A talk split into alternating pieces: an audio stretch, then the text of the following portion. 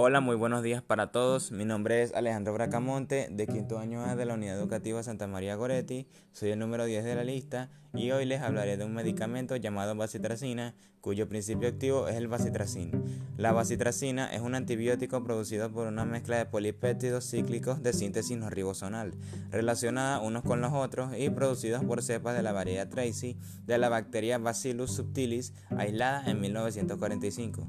El nombre del fármaco proviene del nombre de una niña llamada Tracy, de cuya tibia se extrajo el microorganismo. El, el antibiótico está indicado frente a bacterias positivas, especialmente en heridas y mucosas, porque inhibe la, la formación de la pared celular de estos microorganismos. El extendido uso de bacitracina, incluso para heridas menores cuando no es útil, contribuye a crear resistencia a este antibiótico. Este antibiótico fue aislado en 1945 de tejido dañado y polvo callejero desvibrado de una fractura compuesta en una niña llamada Margaret Tracy. La niña presentaba una fractura abierta de tibia ocasionada por ser atropellada en un accidente vial. Se halló en la herida una cepa de una bacteria llamada Staphylococcus aureus. Poco tiempo después, un segundo cultivo, el estafiloco, había desaparecido. En su lugar se halló una bacteria previamente desconocida que producía un poderoso antibiótico y ayudaba a regenerar la elasticidad de la piel. Farmacología.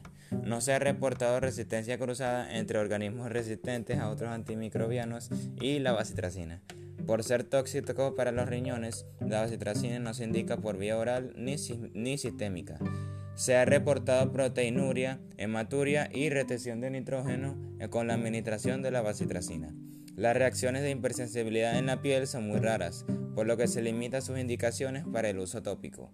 La bacitracina se absorbe pobremente. La aplicación tópica causa actividad antibacteriana sin toxicidad sistémica de importancia.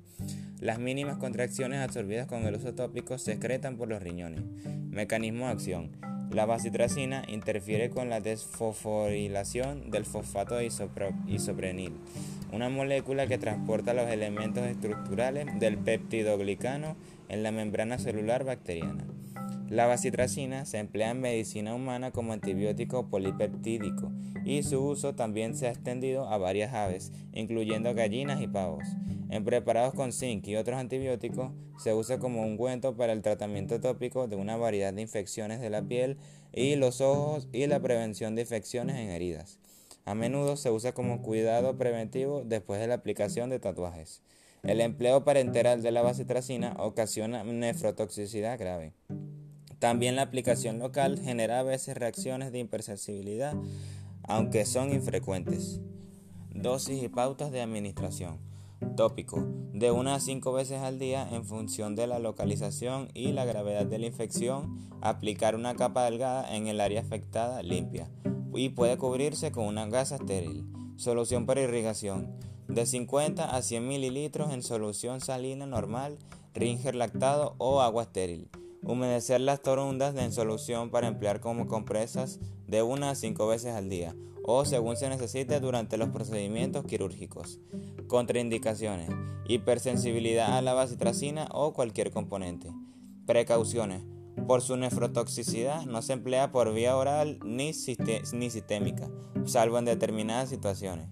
Es posible que el uso prolongado ocasione proliferación excesiva de microorganismos resistentes a la bacitracina.